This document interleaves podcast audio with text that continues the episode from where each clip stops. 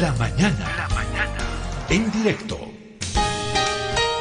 Entre febrero y septiembre de 2019, dirigentes de las juntas escolares de la zona sur de Cochabamba presentaron ante funcionarios del Ministerio de Educación y la UPRE 14 proyectos para la construcción de escuelas que debían ser financiados por el Ejecutivo como lo había comprometido el expresidente Evo Morales, eh, pero hubo varias irregularidades, eh, son proyectos que le han costado al país eh, 57 eh, millones de bolivianos aproximadamente. Estoy con el doctor Nelson Carpio, quien está llevando adelante este caso. Nelson Carpio, ¿cómo está? Muy buen día, bienvenido a la red Herbol. Buen día, señores audio escuchas. Aquí queremos que quede claro que esto no podemos querer politizar, porque esto han robado 14 proyectos en el cual han habido todavía muchas otras empresas que igual han realizado el proyecto y lastimosamente les han robado y han dado a otras empresas un trabajo que ellos no han realizado que en el cual les han adjudicado en 48 horas, un trabajo que ha durado más de ocho meses. ¿ya?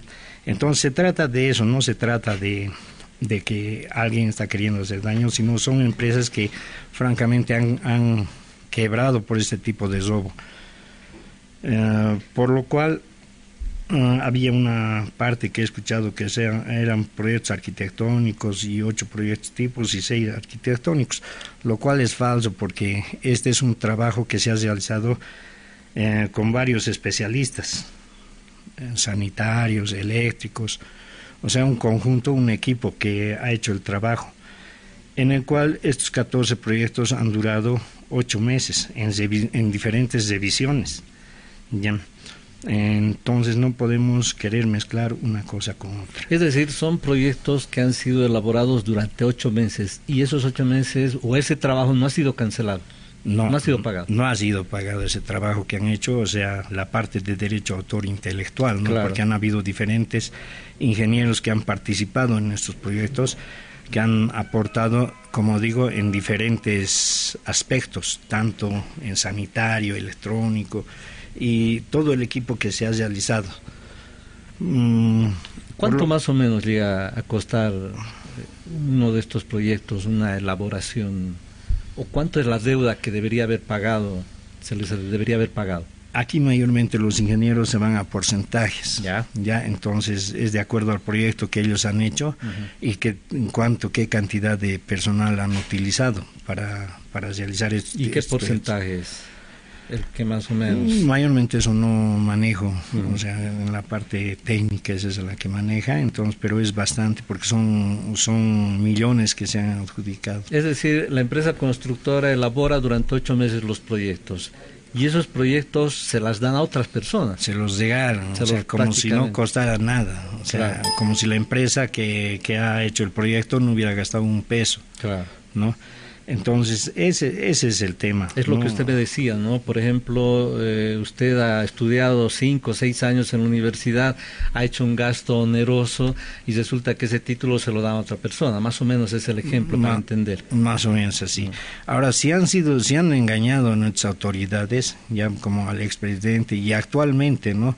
Que estos dos funcionarios, tanto Pacheco como Miranda, seguían, continuaban trabajando en dentro de la UPRE, uh -huh. entonces les han engañado, ¿no? Les han engañado porque ellos con qué argumento irían y más bien yo pido al expresidente Evo Morales como al actual presidente que se hagan parte de esto y hagan justicia. Porque, porque él, él, se ha comprometido, ¿no? Para claro, estos proyectos. Uh -huh. Se ha comprometido y que hagan justicia, ¿no? Que haya justicia, porque ellos estas empresas que han recibido no han hecho el trabajo, no han hecho ningún tipo de trabajo, más bien se han beneficiado como, como dice la denuncia, ¿no? Hay favorecimiento al enriquecimiento ilícito y enriquecimiento ilícito de particulares con afectación a, al Estado.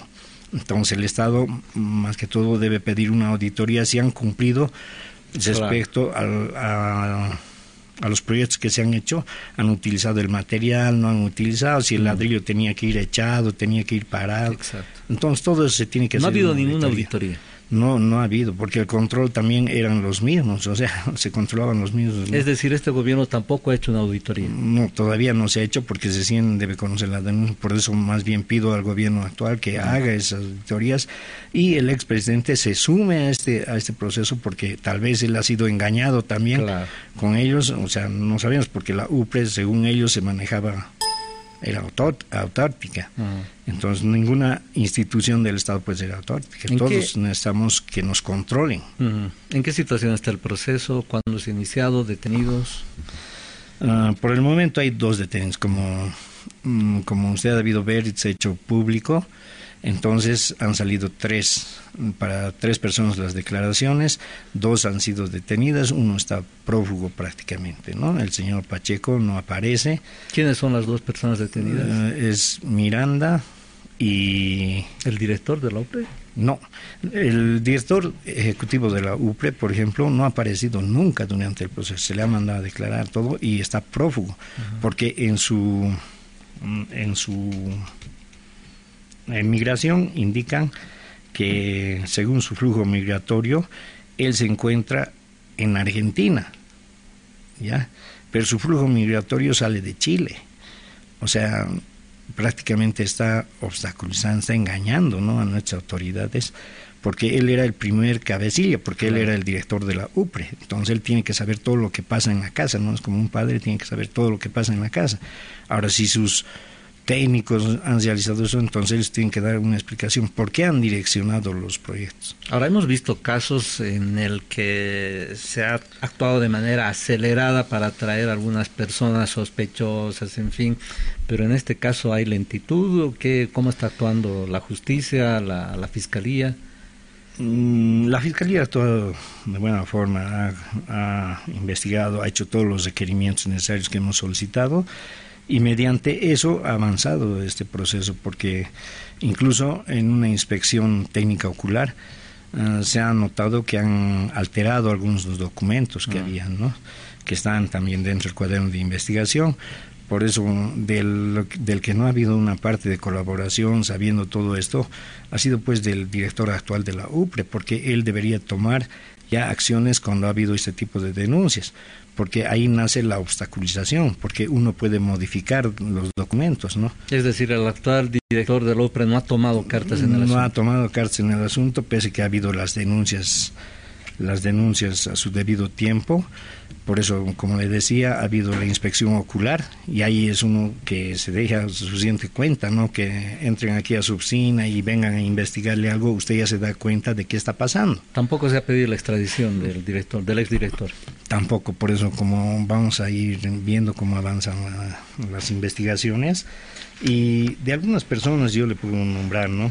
Que ha habido que les han hecho proceso, como del expiloto del expresidente Evo Morales, el señor Celier Aparicio Arispezo, se ha sabido, incluso ha estado imputado por esto. Aquí tenemos lo ¿Qué tiene que ver? Él se ha favorecido con dos proyectos. También había otro que ha hecho siendo comandante de la Fuerza Aérea, ha hecho el tinglado del Politécnico Militar, o sea, algo sorprendente. Es decir, un piloto se adjudica una construcción, dos construcciones. Sí, han abierto o sea, una empresa con su esposa, ¿no? La empresa Arbatech y ahí es donde se benefician también con eso. O sea, aparte de ser director de la DGAC, aparte, o sea, no sé cómo llegamos a sacar de todo lado, queremos sacar beneficio económico a nuestros bolsillos. ¿Y está siendo investigado él? Mm, ha sido, sí, también va a estar dentro del proceso, pero lo que sorprende es que el, el actual ministro de Obras Públicas, el señor Edgar Montaño, le da un premio y se lo manda a Canadá como representante de la aviación. Es decir, que ya no está en el país. Ya no está en el país, está en Canadá como representante de la aviación, pese que la aviación igual, no lo mezclaremos, pero le digo así en cortas palabras que lo ha arruinado la aviación en Bolivia. ¿Y tiene conocimiento el ministro? Tenía conocimiento, por eso también cuando le han nombrado el mes de diciembre se ha hecho las diferentes denuncias y no han tomado en cuenta no han tomado, nunca han tomado en cuenta, no han querido investigar, Porque yo le digo, una persona que está con arresto domiciliario, ser posesionado como director de aeronáutica, sorprende, ¿no? O sea, ahí se ve el favorecimiento que ha habido. O sea, para no mezclar esto, pero sí ha habido así personas que se han favorecido a nombre del expresidente, ¿no? Porque nombraban su nombre, no sé si él enviaría o ellos inventaban, pero sí nombraban nombres de autoridades, como actualmente está sucediendo de algunas autoridades que nombran fulano de tal me ha enviado y ahora quiero esto. No, pero imagínese el piloto del expresidente que vaya a un lugar y diga soy el piloto del presidente, eh, pues carta libre, digamos, ¿no? Por eso el, el expresidente ahora tiene que tomar todas estas cosas en cuenta y hacer investigar si, si, él ha utilizado su nombre. ¿El expresidente dentro de este proceso? No está, no está, la fecha. Mm. No está, pero yo digo, él más bien debería colaborar, si hacer investigar si él ha utilizado su nombre. Y si ha utilizado su nombre, pues que reciba la sanción que tiene que recibir. Exacto. ¿En qué está el proceso y qué es lo que están demandando ustedes? Eh, está, sigue, en, como le digo, en una etapa de investigación ya, porque yo creo que van a ser citados en su debido tiempo ya las personas que están dentro del proceso, ya. Entonces, estamos esperando, estamos esperando que citen a todas las personas para no tampoco entorpecer, ¿no? O sea, el trabajo de tanto de la fiscalía como de los investigadores. Entonces, queremos un poco guardar nuestra reserva también yo le digo, sí, de aquí a unos, a unos días o unas semanas van a ver que no ha sido una sola empresa la que han hecho este tipo de, de robo de sus proyectos. Hay también otras que se van a ir también, yo creo, acoplando ahí al, este, a la denuncia que se ha realizado. ¿Y ustedes están pidiendo ahora qué? Mm, estamos pidiendo que se haga justicia, porque tiene que haber justicia, ya no tienen que tapar como esta imputación que le hemos dado, que ya había, que ya estaba detenido, pero lastimosamente han venido y lo han liberado, ¿no? Habiendo tanta evidencia. Ahora se está viendo aún más evidencia. Claro. Que sí ha existido el delito.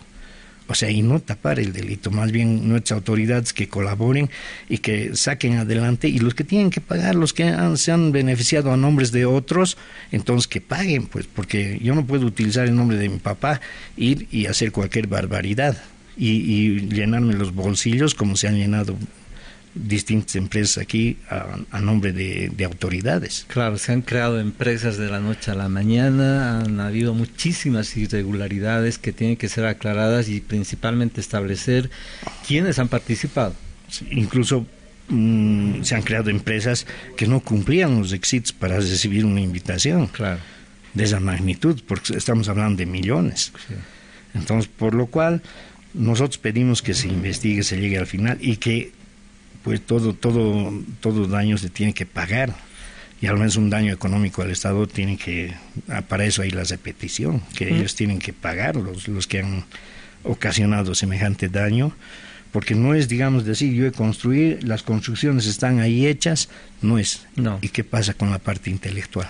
No, además hay que ver lo que usted decía, ¿no? Eh, la auditoría para determinar si se han cumplido, si está el material adecuado que se ha establecido en los proyectos como usted ha debido escuchar anteriormente, hay varias unidades educativas que han construido igual, así construcción de la UPRE y cómo se han caído, incluso ha habido creo un muerto cuando se ha caído un tinglado. Entonces tenemos que ver que no se ponga en riesgo a los alumnos, porque usted sabe, cuando uno hace el proyecto sabe cómo está haciendo, sabe qué va a hacer. ¿No ve? Entonces debería haber una fiscalización de, de esa parte, tanto de, de la UPRE como de un técnico que esté que haya participado dentro del proyecto. Y me llama la atención eh, lo que usted denuncia, ¿no? De que Celier Aparicio Arispe Rosas es el em, ex piloto del expresidente, quien está siendo investigado, quien ha participado de dos proyectos. De dos proyectos. Dos proyectos y en la actualidad ha sido premiado por este gobierno. Claro, se ha ido como representante de la aviación a Canadá. Y usted en otra oportunidad yo quisiera que igual le voy a traer pruebas de esta situación, cómo anda la aviación dentro de nuestro país. Ese es otro tema. Yo soy técnico aeronáutico y conozco muy bien, he trabajado más de 25 años dentro de la aviación. Bueno, será en otro momento. Sí, será en otro momento, pero esto yo le digo, yo, yo sí pediría que nuestras autoridades lleguen al final en esta investigación. Uno de los casos, de los tantos casos que hemos tenido, Nelson, le quedo muy agradecido por esta visita. Si usted quiere complementar algo más. Sí, yo pediría a nuestras autoridades ya que no lo politicen, como ha dicho, porque aquí ha habido un daño tanto al Estado como a las empresas. Ya a esta empresa, por ejemplo, 14 proyectos no es poco, son millones también lo que han llevado. Entonces, que sí se investigue y el que tiene que pagar, pague su culpa. Muy bien. Muchas gracias por la visita, Nelson. Bueno, ahí está el abogado Nelson Carpio a propósito de este caso que ha movido eh, 14 proyectos para la construcción de escuelas en Cochabamba y ha generado un movimiento de 57 millones de bolivianos.